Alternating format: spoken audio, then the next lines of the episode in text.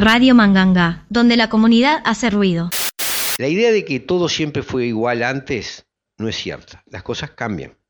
Es decir, la coyuntura en que está el mundo hoy no es la que, la que teníamos a principios de los 70.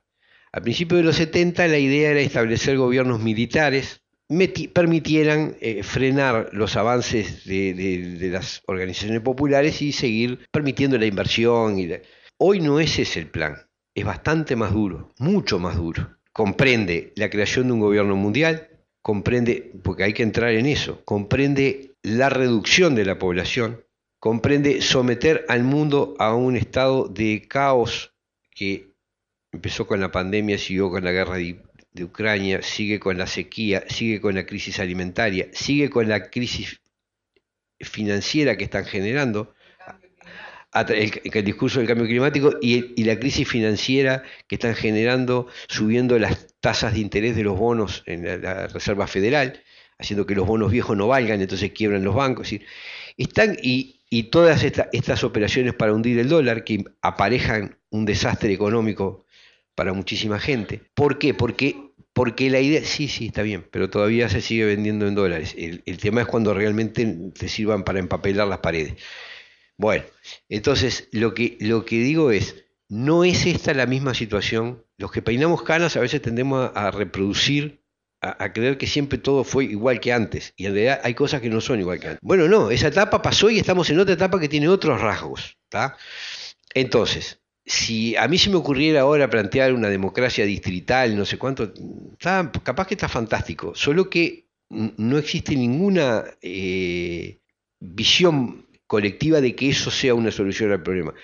El problema que hoy tenemos es que recursos vitales para nosotros se están entregando a empresas transnacionales y eso hay que pararlo. Entonces la reforma no apunta a hacer todo lo que uno soñaría que, con poder hacer, sino con poner una traba a una cosa gruesa que nos está pegando hoy.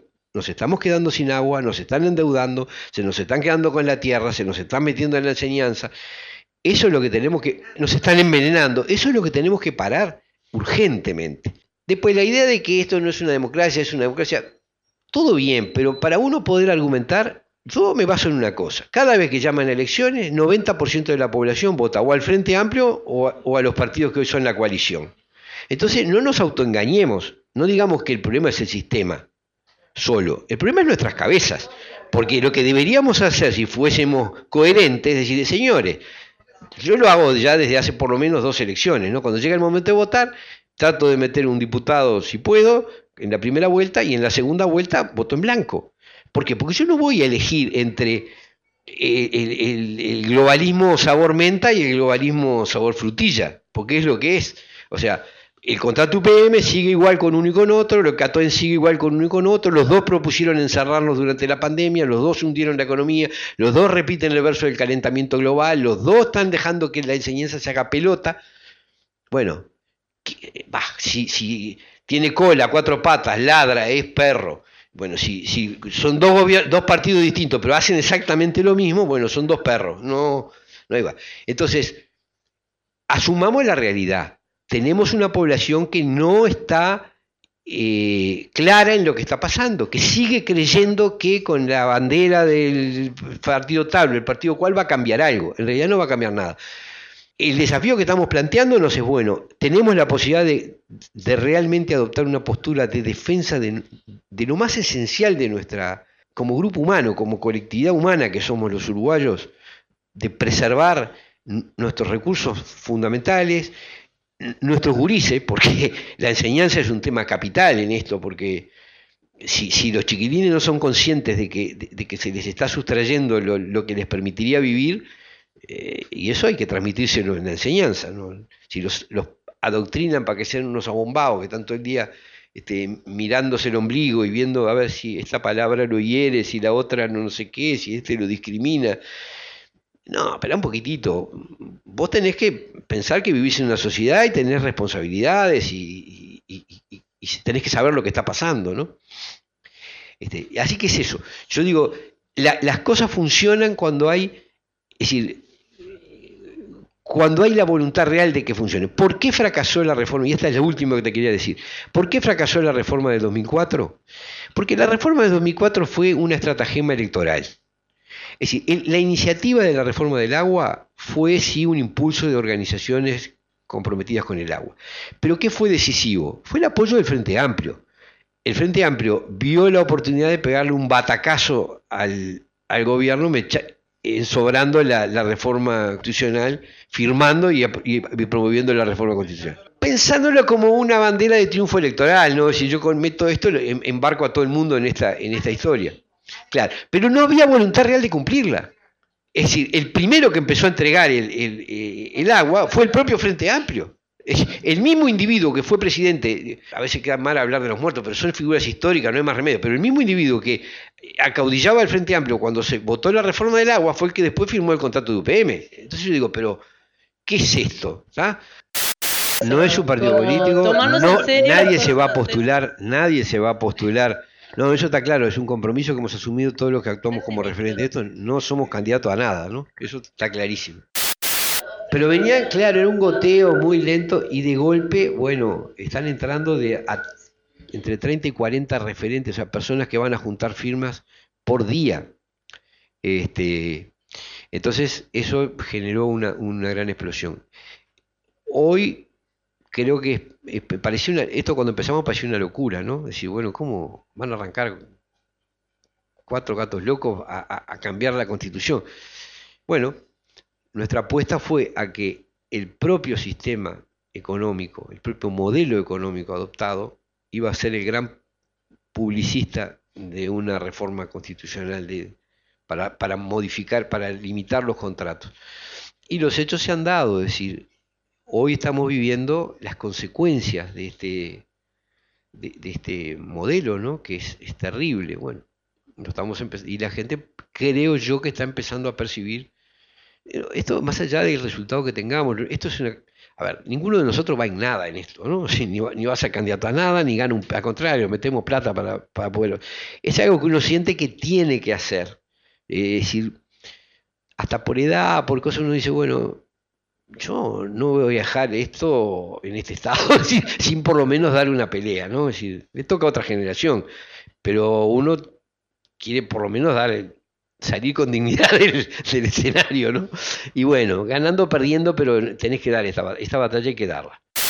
nos tiene muy entusiasmados a los que estamos más vinculados a esto ver la reacción que empieza a ver, porque acá la clave es si la gente se da cuenta de qué es lo que está ocurriendo. Si uno mira los sucesos aislados, ay, bueno, la reforma educativa puede ser buena o mala, este, ay, la pandemia, ta, ta, ta, y las vacunas no sé cuánto, y ay, la Santa Lucía se quedó sin agua. Yo les llamo a los teóricos de la casualidad, lo que creen que todas las cosas pasan aisladamente y por casualidad. Y cuando uno empieza a ver que detrás siempre están los mismos actores, o vos decís, hasta, hasta físicamente, ¿quién fue el tipo que organizó los golpes de Estado militares en el sur de América? Henry Kissinger, que hoy está cumpliendo 100 años. Y sigue, sigue participando en el Foro Económico Mundial y siendo el estratega de la pandemia, de las políticas de calentamiento global, de las tecnologías verdes, de todo eso sigue siendo el mismo tipo. 50 años después está haciendo la, misma política. No, no es la misma política, mucho más grave ahora, ¿no? Es el mismo tipo, hay que tenerlo presente, que produjo un informe hace 50 años, cuando era secretario de Estado de los Estados Unidos, que se llamó el informe Kissinger, que era un informe sobre la posibilidad de acceder a los recursos vitales, a los recursos naturales vitales, minerales, agua, energía, tierra. Y claro, él en ese momento, como tenía un cargo público, hablaba de los intereses de Estados Unidos. Pero en realidad los intereses no son de Estados Unidos, son de las compañías, de, los capitales que funcionan. Entonces él decía que era necesario controlar la población, reducir la tasa de natalidad, para, porque la sobrepoblación obstaculizaba el acceso a los recursos naturales. Hace 50 años se planteó esto. Inmediatamente, en consonancia con ese informe, la Fundación Rockefeller, otra casualidad, este, salió a, practicar este, eh, maniobras, eh, políticas de aborto forzado, de, esterilización forzada, lo hizo en África, en América, en la India, esterilizar eh, hombres y mujeres, pero era más fácil las mujeres porque aprovechaban eh, los partos, las esterilizaban sin, sin que lo supieran, ¿no? Porque el plan era que la población no aumentara para permitir que eh, los recursos fueran más accesibles y, y más disponibles para... Pero hay una cosa que hay que tener presente y es que el dinero es una cosa que tienen los pobres. Así te lo digo, el dinero es para los pobres. No, pero te digo, parece una locura, pero no, parece una locura, pero no es así. Lo que realmente están buscando estas compañías, e, el dólar puede subir, bajar. Hoy van a cambiar del dólar al yuan y antes pasaron de la libra al dólar y porque el dinero, claro, el poder, el verdadero poder, lo que verdaderamente te vuelve rico y poderoso es el control de, te diría, de cuatro recursos, cuatro recursos básicos, que son agua, tierra, energía y minerales. Quien controla eso controla el mundo. Y hacia eso, claro, y hacia eso apuntan, hacia eso están apuntando los intereses eh, económicos los fondos de inversión, al apoderamiento de esas cosas. Lo que nosotros estamos viviendo acá es el apoderamiento del agua por los capitales transnacionales. Y de la tierra, y de la tierra también. Pero nosotros, pero tierra hay más y en más lugares. El agua es más escasa. hoy acá si vos mirás todo apunta al agua, ¿no? Todo, todo lo, que, lo que llega es apunta a disponer del agua. Claro, pero ese es el proceso que estamos denunciando. Es decir, eso es lo que estamos denunciando, que la privatización del agua es el apoderamiento del recurso. En algunos lo harán, lo hacen represando. Ahora sabemos que en Santa Lucía hay no sé cuántas represas privadas. Pero ahora va más allá de eso. Ahora están. La idea es sacar el agua subterránea también. Hay una cosa que, que además hay que tener presente que estas empresas llegan con esas promesas navideñas en, un régimen, en un estado que no tiene ningún plan. Es decir, totalmente copado por el neoliberalismo más, más extremo, están convencidos nuestros políticos de que su función es ponerles la alfombra, abrir no tienen ningún plan, están a lo que le vengan a decir el Banco Mundial, el, banco, el BID y el FMI que tienen que, que hacer. Claro,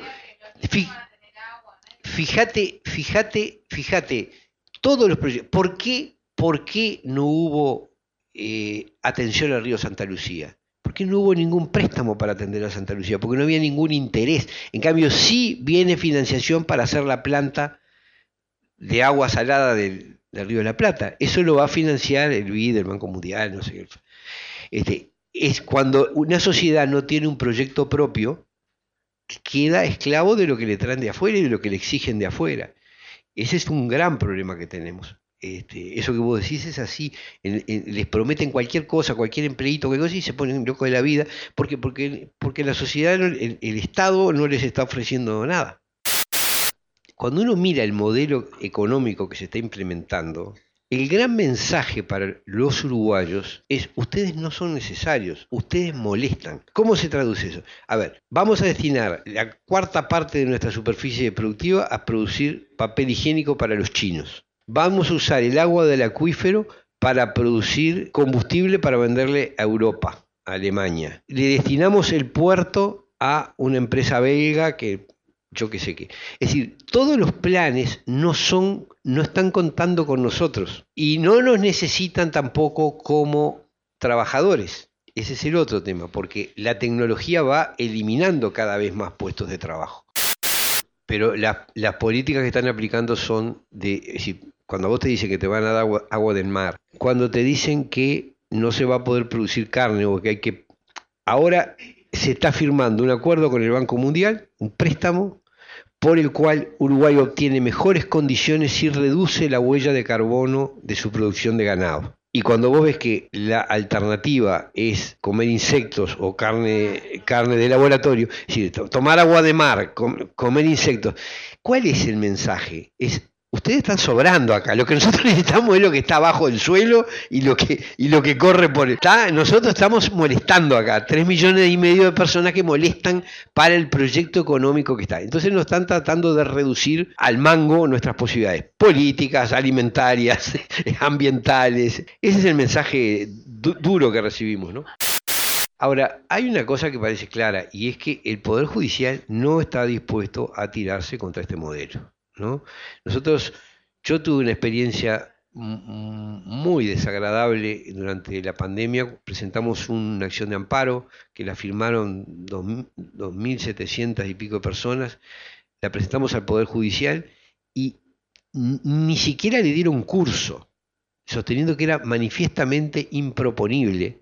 Cuando 2.700 personas te dicen que los están despidiendo, que no los dejan salir del país, que no por, por no estar vacunados. Este, era notorio que se nos perseguía y lo consideraron improponible. Apelé, fue al Tribunal de Apelaciones y las mismas tres ministras que, de, tribunal que dejaron sin efecto la sentencia de Recarey también consideraron improponible esto. Es decir, yo creo que el Poder Judicial ha dado... Yo a estas alturas tengo la conciencia tranquila. Nosotros empezamos la lucha contra UPM con un, una petición ante el Poder Ejecutivo, Tabaré Vázquez en aquel momento, para que la dejara sin efecto. UPM todavía no había cerrado el negocio, estábamos, teníamos la posibilidad de dejarlo sin efecto, nos ignoraron. Presentamos una denuncia al Parlamento diciendo que se estaba violando la Constitución. El Parlamento amagó a investigar, citó a los tres firmantes del contrato de UPM y de golpe le llegó la noticia del Poder Ejecutivo de que los tres firmantes no iban a ir a declarar y les encajaron una respuesta hecha por un estudio jurídico contratado que no iban a declarar. Rápidamente el Parlamento achicó se fue al mazo y no investigaron más nada. Y después hemos hecho las experiencias judiciales. Yo llegué a la conclusión de que ni Poder Ejecutivo, ni Poder Legislativo, ni Poder Judicial están dispuestos a parar esto. Y que lo único que queda es la voluntad popular, el expresada por el cuerpo electoral. es el último intento, el único poder, el único poder al que no habíamos recurrido hasta ahora y que ahora estamos tratando de recurrir. Si ese poder no se manifiesta como es debido, si no reacciona, y bueno, estaremos fritos todos. Digo, pero me parece que ese intento hay que darlo, es decir, hay que, juro que estoy optimista. Yo te quiero, quiero plantear por qué hay es totalmente opuesto de lo que se hacía en Chile de lo que estamos planteando nosotros. Nosotros estamos planteando una decisión constitucional que apunta a aquello que nos une, el interés común. Si nosotros nos propusiéramos resolver el problema del agua votando, por un lado, los este, partidarios de Nacional, los hinchas de Nacional, por otro los de Peñarol, de un lado los heterosexuales, del otro los homosexuales, por un lado los que tienen raíz española, los que tienen raíz italiana, los que tienen raíz negra, los que tienen raíz judía, y creáramos un parlamento representativo para resolver el agua, lo que creamos es una olla de grillos espantosa. Estamos apuntando a lo que nos une, a mí no me importa un pito si sos heterosexual, homosexual, blanco, colorado, frente amplista, si, si sos budista o, ateo o lo no me interesa. Lo que digo es, vivimos en este territorio, queremos poder disponer de agua potable, queremos poder tener un sistema educativo, un sistema de salud, un sistema jubilatorio, un nivel de vida razonable, libertad. Creo que esos son intereses de todos, no importa lo que seas, ni lo que pienses, ni la inclinación que tengas. Y hacia ahí es donde tenemos que apostar. Entonces, ahí es donde yo veo la diferencia sustancial con el otro planteo, que hace todo el hincapié en todo aquello que fragmenta y divide, en vez de hacer hincapié en lo que nos une. Lo que digo es, estamos apostando a unir a, los intereses comunes. Y ella planteaba un problema, yo no recuerdo, no tengo no conozco tu nombre, pero la chica que planteó lo de qué, qué pasa si, si fracasa, no, yo no digo, yo no sé cuál es el próximo paso. Yo lo que te digo es lo siguiente, uno hace lo que puede hacer, uno hace lo que puede hacer. A mí me rompe los ojos que acá nos están masacrando en todas las formas de vida y por haber. Y que hay que unirse y decir, paren esto. Yo no me voy a poner a prever qué pasa si no, tengo, si no tenemos éxito, no lo sé.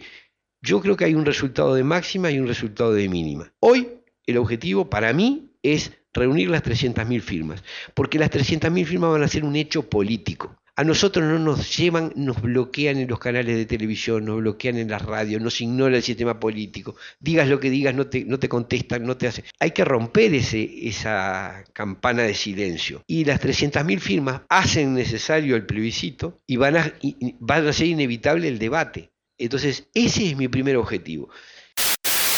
¿Por qué digo que lo de las 300.000 firmas es un hecho? Porque toda la ciencia política en el Uruguay y todos los antecedentes son que jamás se logró una reforma constitucional sin apoyo partidario. Y esto está surgiendo sin ningún apoyo partidario. Ese es un cambio sustancial. Si la sociedad desde abajo obliga a realizar un plebiscito, es, una, es un hecho novedoso. Para mí eso tiene valor. Si después se gana o no se gana, no lo sé. Yo lo que creo que tiene que por, en el peor de los casos tiene que quedar una fuerte corriente de opinión en el Uruguay que tenga claro qué es lo que está pasando. Si no ganamos esta, ganaremos otra, ya veremos cuándo será. Lo importante es la evolución mental.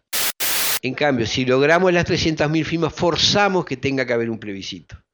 Esto es, vos podés meter 10 goles en un partido de fútbol, pero si no eh, por la tabla no te da para llegar a, jugar la, final, está muy lindo los 10 goles, pero ahora a veces empatás el partido, pero jugás eh, la final con, empatar. Entonces, no es la cantidad de votos ni la cantidad de goles, sino el efecto que producen.